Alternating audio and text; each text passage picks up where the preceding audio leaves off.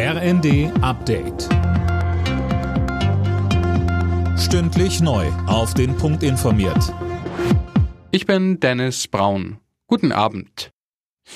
Einmalzahlungen für Rentner und Studierende, Steuererleichterung für die Mittelschicht und ein günstiger Preis für einen Basisverbrauch an Strom. Das sind die Eckpunkte des neuen Entlastungspakets. Außerdem appelliert die Bundesregierung an die Arbeitgeber, auch ihren Teil dazu beizutragen, die Arbeitnehmer zu unterstützen. Bundeskanzler Scholz.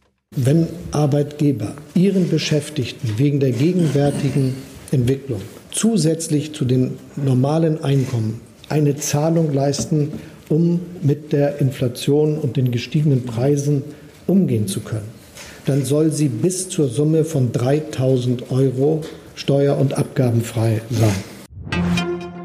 Die Opposition kritisiert das Entlastungspaket als unzureichend. Dass es keinen Gaspreisdeckel vorsieht, hält Unionsfraktionsvize Spahn für inakzeptabel. Linken Fraktionschef Bartsch meint, im Winter drohe trotzdem weiter eine Verarmungslawine. Arbeitsminister Heil will den Fachkräftemangel in Deutschland mit mehr Zuwanderung bekämpfen.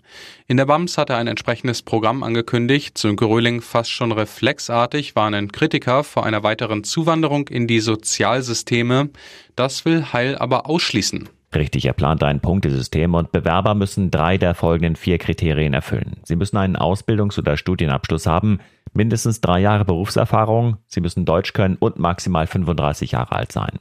Wer drei Kriterien davon erfüllt, soll sich hier für bestimmte Zeit einen Job oder eine Ausbildung suchen dürfen, bekommt aber keine staatliche Hilfe in der Zeit. Für ihren Lebensunterhalt müssen die Menschen selbst aufkommen. Das Feuer am Brocken hat sich nochmal deutlich ausgebreitet. Inzwischen hat es eine Fläche von 150 Hektar erfasst. Der Landkreis Harz hat den Katastrophenfall ausgerufen. Hunderte Feuerwehrleute und etliche Hubschrauber sind im Dauereinsatz. Borussia Mönchengladbach hat zum Abschluss des fünften Spieltags in der Fußball-Bundesliga die erste Saisonniederlage kassiert. 0 zu 1 der Endstand gegen Mainz. Außerdem hat die Berliner Hertha mit dem 2 zu 0 in Augsburg den ersten Sieg in dieser Spielzeit geholt. Alle Nachrichten auf rnd.de